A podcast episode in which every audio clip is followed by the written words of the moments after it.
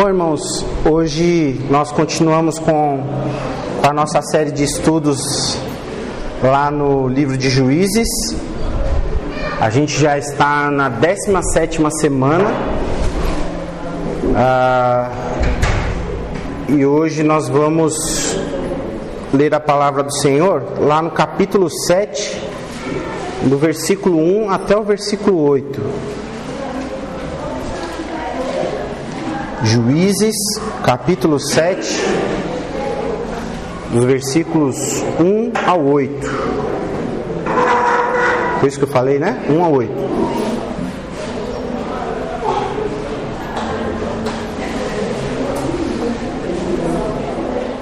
Vou ler com vocês aqui.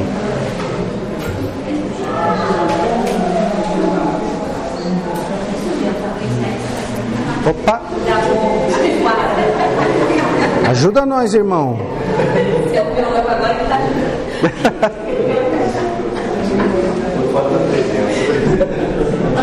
Amém?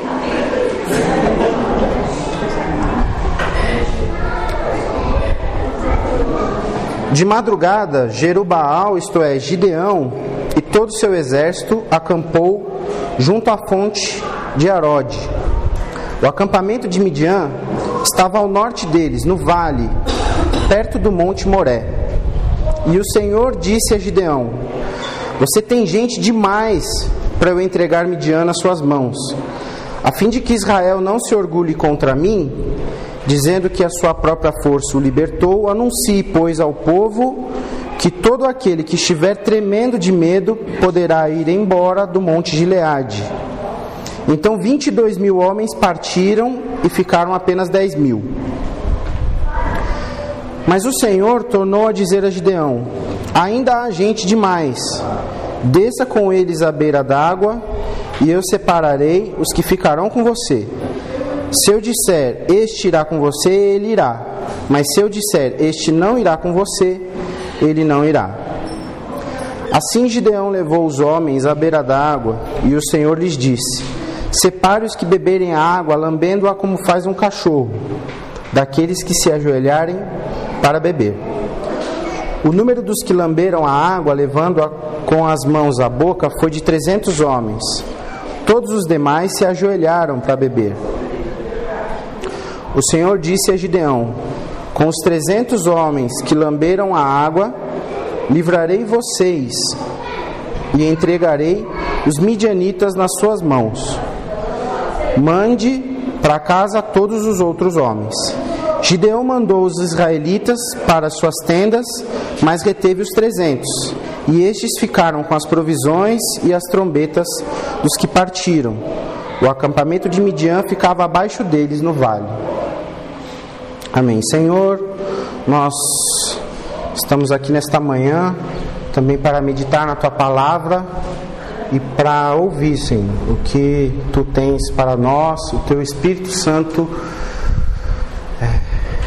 pode nos trazer, enfim, disponíveis aqui, Senhor, para, para que o Senhor possa transformar a nossa vida e para que aquilo que a Sua palavra nos diz, Senhor, possa é, surtir efeito, que possa produzir fruto, Senhor, a partir de mim aqui, mas na vida de cada um dos meus irmãos também, Senhor. Nós te agradecemos por isso em nome de Jesus. Amém. Ah, bom, capítulo 7, a gente ainda continua falando de Gideão, é, e a gente está dividindo um pouquinho a história. É, a, ele tem nesse momento a responsabilidade de livrar o, pro, o povo de Israel, livrar os israelitas das mãos dos midianitas. Né? Então, para quem ouviu os capítulos anteriores, Deus levanta Gideão né, como juiz para esse povo e ele se apresenta a ele através de um anjo e depois desse relacionamento que Gideão tem com o anjo, ele entende que esse anjo é um anjo do Senhor, é um mensageiro dele que vai entregar é, a, a Gideão a, a essa missão. E ao longo do capítulo 6, a gente vai vendo que mesmo depois de convencido de que era o anjo do Senhor que estava com ele, de que inclusive esse anjo pega pela mão, o Senhor tem todo um, o Senhor tem todo um cuidado com Gideão para que ele não, não esmoreça na fé, mas mesmo depois disso, é, Gideão inclusive conseguindo falar abertamente com o Senhor, claramente com Deus, né, tendo interações com o Senhor. É, ele reconhecia o Senhor a partir da, daquele anjo e depois falava com o Senhor diretamente. Mesmo diante dessa, dessa situação, ele ainda tinha medo. E algumas ações de Gideão ao longo do, ao longo do capítulo 6, elas são é, acompanhadas do medo. Mas o interessante é de que isso não era uma missão só de Gideão. Aquele era o plano de Deus para o povo de Israel. Então, é, o Senhor, diante daquela situação, ele ajuda a Gideão a, a, vencer o seu medo, ele cria situações e fala com Gideão, inclusive, ó, se você tem medo, faz desse jeito para que você, então, é, se convença de que sou eu que estou contigo. Né? E esse, esse, medo de Gideão faz com que ele ainda pergunte, né, faça perguntas repetidas ao Senhor, peça prova a Deus mais de uma vez, para que então ele de fato se convença é, e tenha tranquilidade para seguir. Né? No capítulo 7, a gente vê o começo da história em que Gideão é, separa então um exército para fazer aquilo que Deus quer fazer, que é libertar o povo de Israel. Né?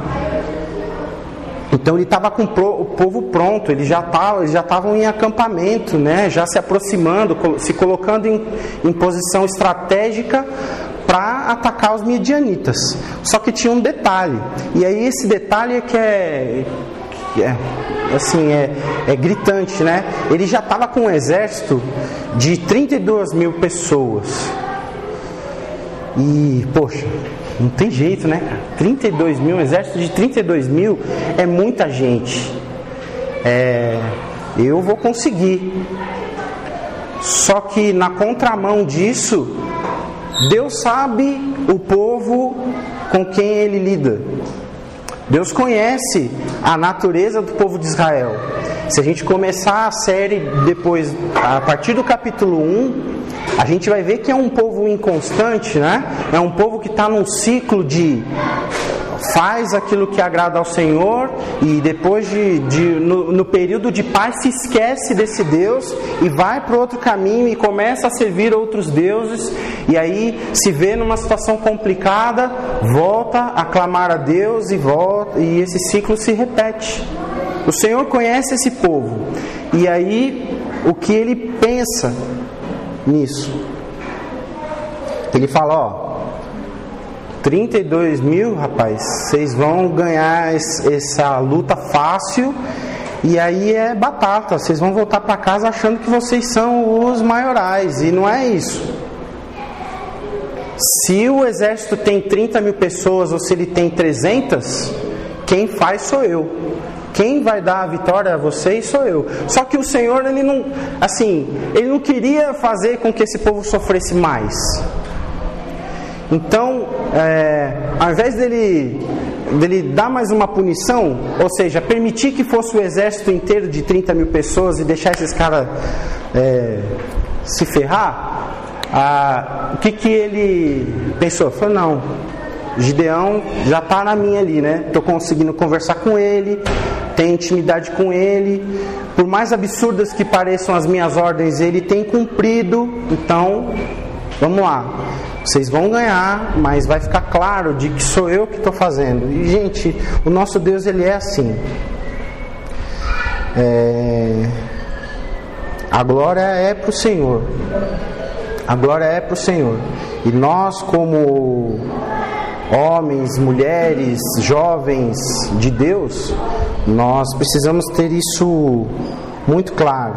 Né? A outra característica do povo de Israel e que a gente tem lido aqui no livro de Juízes é que o Senhor dá uma ordem, mas as pessoas, né, têm a tendência a dar as suas, as suas ajudas, né? E eu acho que foi um pouquinho nesse sentido que Gideão fez. Ele falou assim: Eu não vou correr o risco de perder essa batalha, não. Ele deu um jeito e ele estava com moral, então ele né, já tinha destruído o templo de Baal. Então eu vou trazer todo mundo comigo e o pessoal estava com ele. Né? Mas essa era a ajuda humana de que Gideão queria dar para Deus, mas Deus falou: ó, quem faz sou eu, e é o seguinte: separa esse povo aí. E é lá no versículo 3, é, Deus já, já dá a primeira orientação. Assim, ó, pergunta quem está com medo. Pergunta quem está com medo e quem está tímido, porque esses aí é, já vão ficar pelo caminho.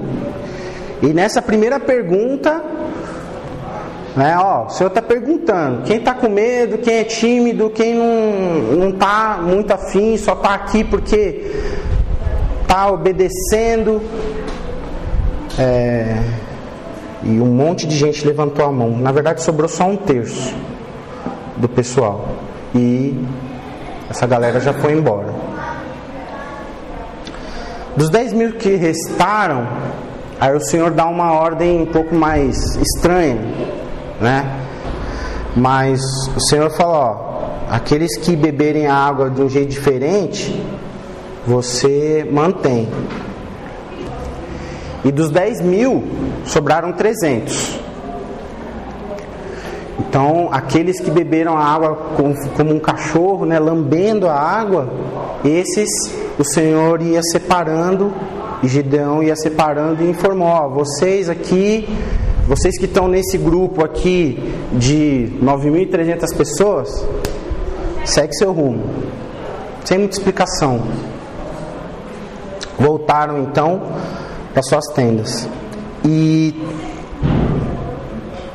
Gideão se viu na situação de que ele ia contar com 300 homens, ou seja, sobrou um a cada 100 que ele tinha. Ele tinha se preparado com 32 mil, sobrou menos do que um a cada 100, sobrou 300. E eram esses 300 que, que iriam com ele para a batalha. É, só que aí tem um detalhe interessante. Lá no versículo 8, a gente pode ler. Gideão mandou os israelitas para suas tendas, né, todos os que sobraram, mas reteve os 300. E esses ficaram com as provisões e as trombetas dos que partiram. É, não importa o tamanho do exército, a capacidade e os instrumentos, as ferramentas permaneceram. Então, ah, não importa muito o planejamento prévio. Gideão fez um ótimo trabalho, concordo? 32 mil pessoas. Quem consegue convencer 32 mil pessoas do nada para fazer uma obra assim, e principalmente para montar um exército para ir, ir lutar contra um povo que está te assolando. Né? É, ainda mais com o histórico do povo de Israel, né? que é um povo inconstante tudo mais. Gideão fez um ótimo trabalho. 32 mil pessoas ele convenceu. Tem alguns aí que convencem bastante gente também, que a gente conhece. Né? É, mas Diferente do que muito do que a gente pensa, é, Gideão, na verdade, assim, é Deus quem faz. E acho que esse é o ponto aqui desse desse início do capítulo 7 que a gente vai parar aqui, porque a gente vai continuar contando a história nos próximos nos próximos nas próximas pregações. É, Deus é o verdadeiro libertador. É Deus quem faz através de nós. E mais do que a gente costuma querer enxergar, a gente tem uma uma, uma tendência a, a enxergar Deus em movimentos muito sobrenaturais. Né? Nessa história aqui, o sobrenatural está na comunicação, está na intimidade que Deus tem com Gideão, com o ouvido aberto de Gideão para Deus, mesmo diante de ordens esdrúxulas, né? ordens estranhas, né? ordens que não fazem sentido para a gente. Esdrúxula não é porque é uma ordem de Deus, mas ah, é estranho para a gente fazer algo que a gente não vê sentido. Os nossos pensamentos não são os mesmos do Senhor. Os nossos planos são muito diferentes dele. Nesse caso aqui, cem vezes maiores. Ah, sei lá, qualquer planejamento, qualquer lista de tarefas, estratégias é, que, que a gente possa montar. É, Pode fazer muito sentido, mas se não for da maneira de Deus, ou se não for para a glória de Deus, é, não isso é que de fato não faz sentido. Então, é, Gideão tinha captado muito bem a ordem de que ele deveria vencer os midianitas, de que era através dele que isso ia acontecer, mas ele estava achando, ou o povo estava achando de que uma vez que eles vencessem essa batalha, eles é, que eram os donos da vitória. E na verdade, a vitória vem de Deus. Então, e, irmãos, Deus está muito interessado nisso. Deus está muito interessado nisso. Nós estamos aqui para a glória de Deus. Nós somos um povo ah, que nos dizemos diferentes, ah, não para nossa própria, não só por ser diferente, porque ser diferente hoje também é legal, né? Ser, é, enfim, seguir um, um, caminho diferente dos outros é um diferencial, né? Às, às vezes a gente diz isso, mas se não for para a glória de Deus, não tem valor nenhum não tem valor nenhum. Então, e o Senhor está interessado nisso, e se a gente bate cabeça com algumas coisas que a gente faz, talvez as nossas motivações estejam incorretas. As nossas motivações não estão alinhadas com, com o que de fato o Senhor quer de nós. Não importa todo o aporte de conhecimento que a gente colocar, todo o aporte de influência que a gente fizer. É, todo, se nós nos cercarmos de, de toda a segurança, se nós criarmos um exército de 32 mil pessoas para ganhar uma batalha, não importa nada disso.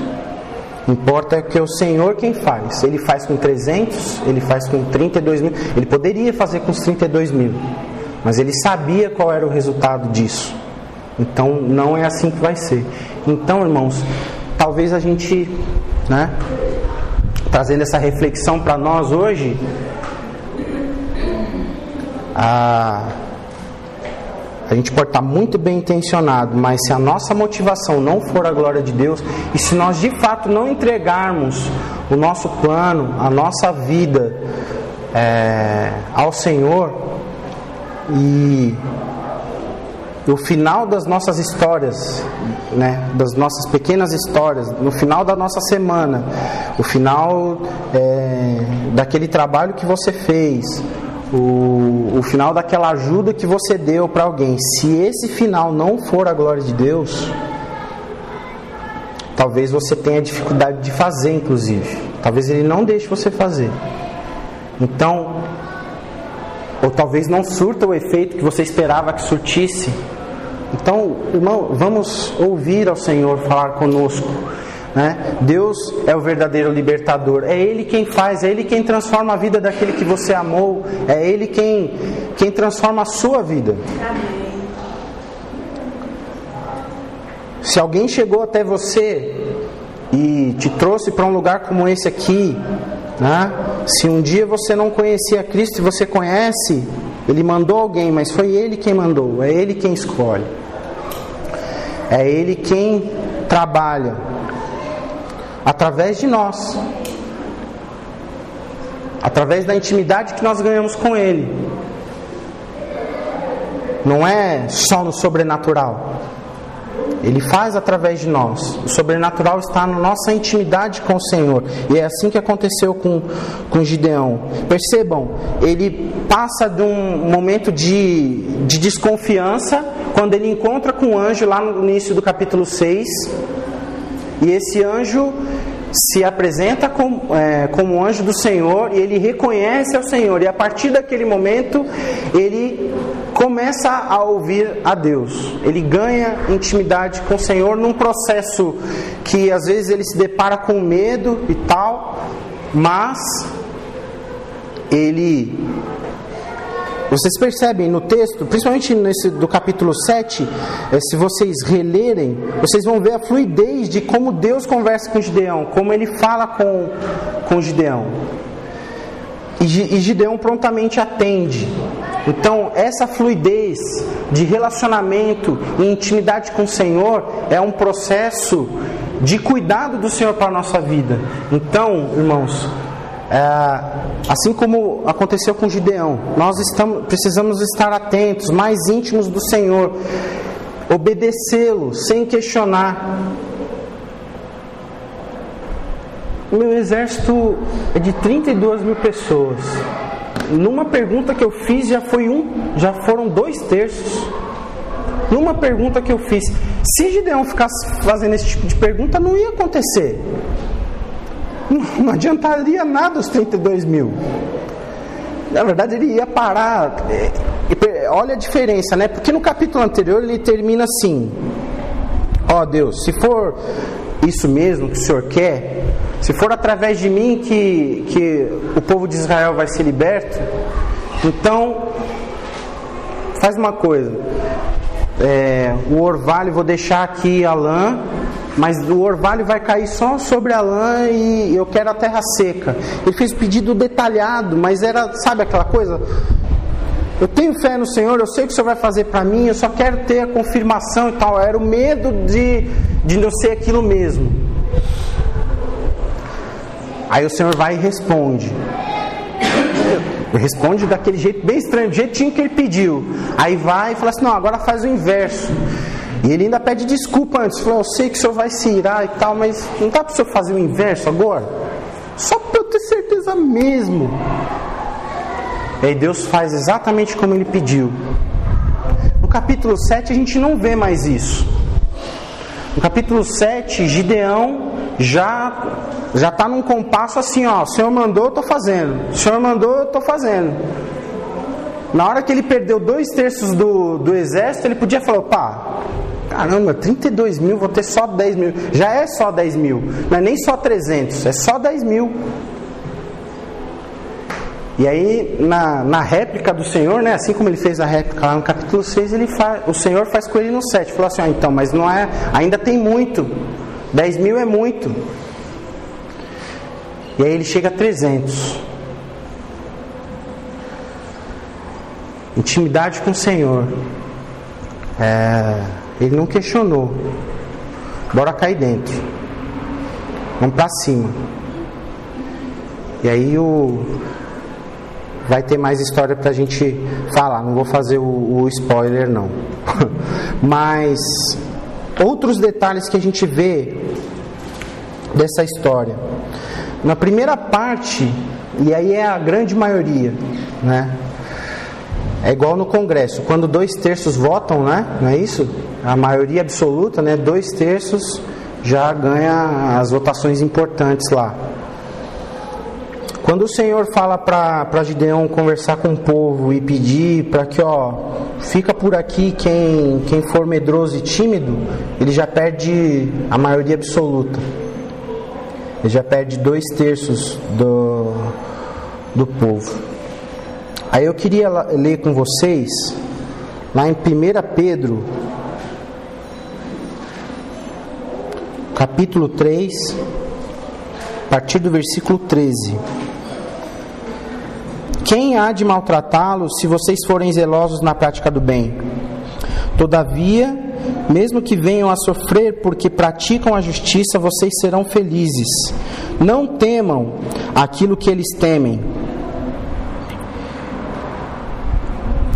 Não fiquem amedrontados.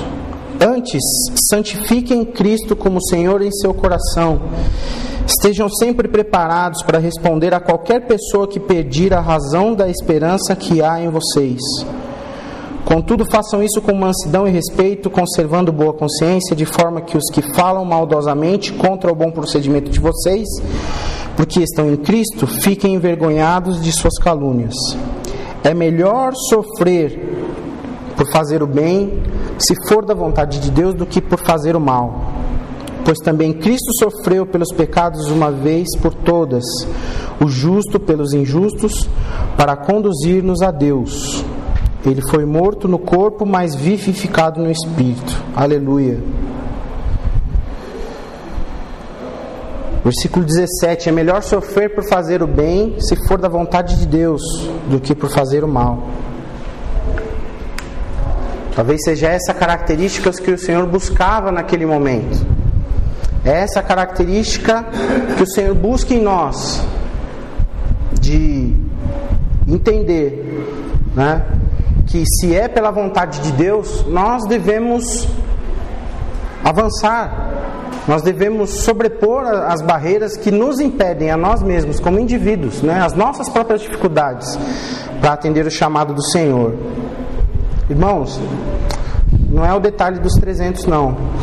Na verdade, o Senhor queria que fossem menos pessoas para que ficasse claro de que era Ele quem estava fazendo. Mas se esse povo não fosse orgulhoso, tem uma tradução, a tradução a mensagem fala sobre um povo orgulhoso. Se esse povo não tivesse o histórico que tivesse de de que logo logo está olhando para o lado ali e vê um, um, um, Deus mais atraente e começa a, a buscar, se não fosse isso, talvez o Senhor deixasse até mais gente ir.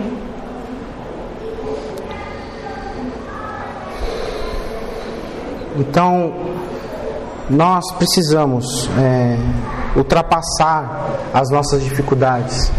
E a palavra de encorajamento do Senhor para nós nesta manhã é de que nós de fato estejamos é, com Ele sobre todas as nossas dificuldades, inclusive a, às vezes a, a nossa falsa humildade, né? De que olha, eu, eu vou até aqui, eu só consigo fazer isso, tal, vai você, eu estou aqui na retaguarda, né? O Senhor quer que nós estejamos prontos para a batalha. Com poucos ou com muitos, a capacidade é a mesma. Lá no versículo 8, o que acontece é que Gideão, ele se vê com os 300 e aí ele manda o restante para os, os 9.700. Eu tinha feito a conta errada antes. Os 9.700 ele, ele manda embora, mas ele mantém a provisão desses homens e as trombetas né, que seriam utilizadas na, na batalha. Então, é, capacidade, é, enfim, de armadura mesmo, né? Capacidade para batalha, o Senhor vai manter. Né? No caso, Gideão manteve. É, por quê? Porque é a provisão, e a provisão é dada por Deus. Então não importa quem está ali na execução, importa é quem dá a provisão. E a provisão permaneceu. Com 1% das pessoas, menos de 1% das pessoas, a capacidade para a batalha se manteve. Então, que o Senhor possa nos despertar nesta manhã para a batalha que está à nossa frente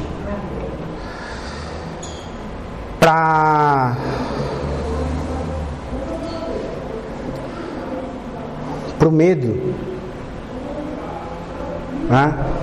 que não tem muito a ver com tem a ver, lógico, com a coragem, né? Se a gente for olhar para o antônimo e tal, mas No nosso caso aqui, é para falta de fé no Senhor Jesus.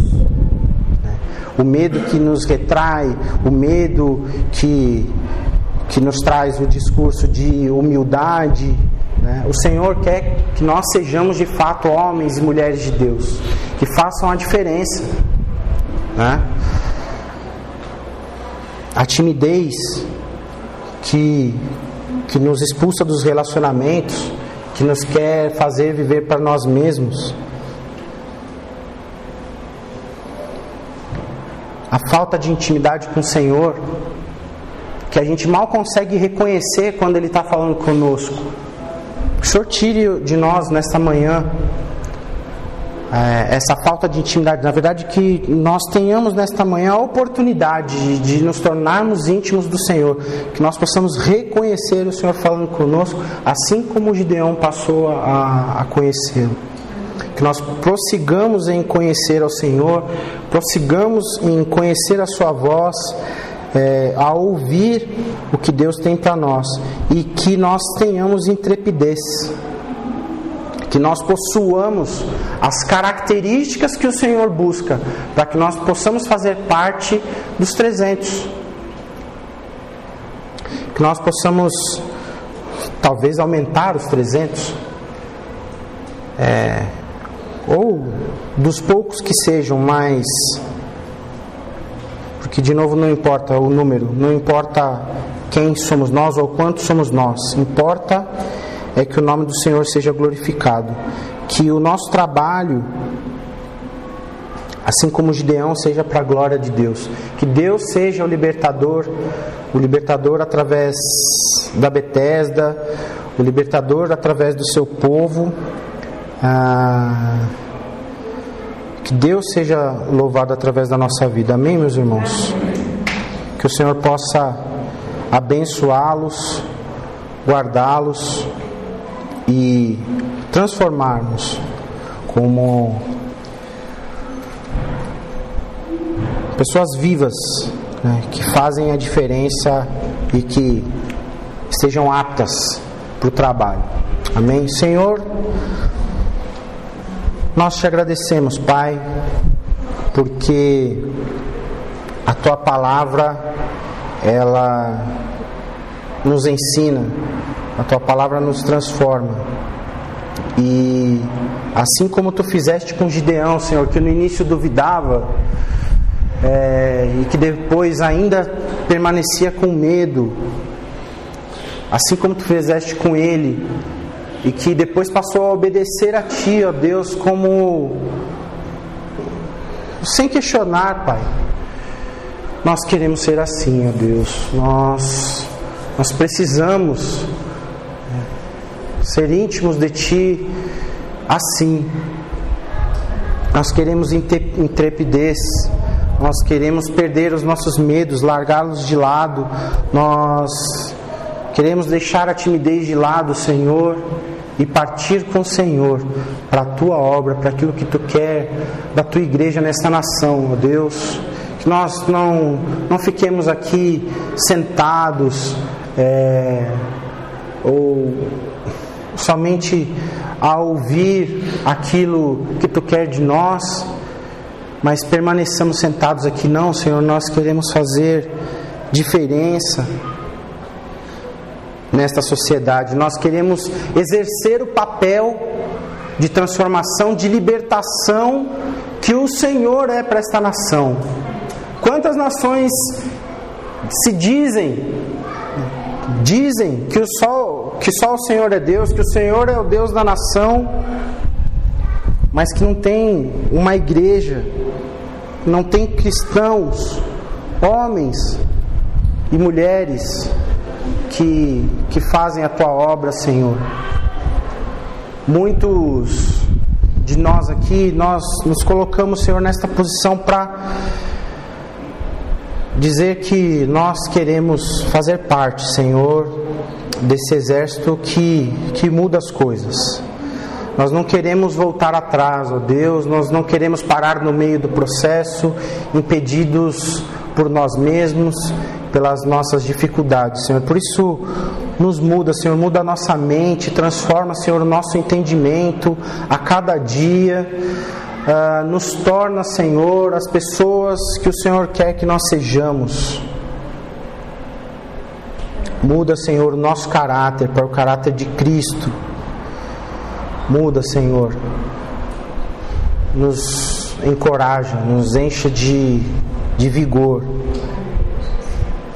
E que nós possamos distribuir é, a tua libertação, Senhor, que, que, que não seja somente tu a fazer, mas tu a fazer através de nós como instrumentos vivos nas tuas mãos, ó Deus. Nós queremos isso, nós desejamos isso, ser relevantes é, no real sentido da palavra.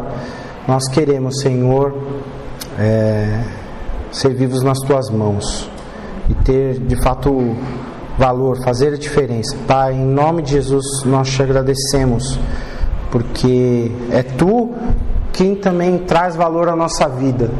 É tu quem dá sentido a isso que nós vivemos aqui. Se não for para estar nas tuas mãos, se não for para para fazer a tua vontade, trazer a tua libertação, Senhor, para essa nação, é, talvez não, não tenha muito sentido. Te agradecemos pelo que tu és em nós, Senhor.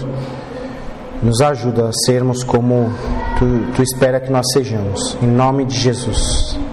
Amém.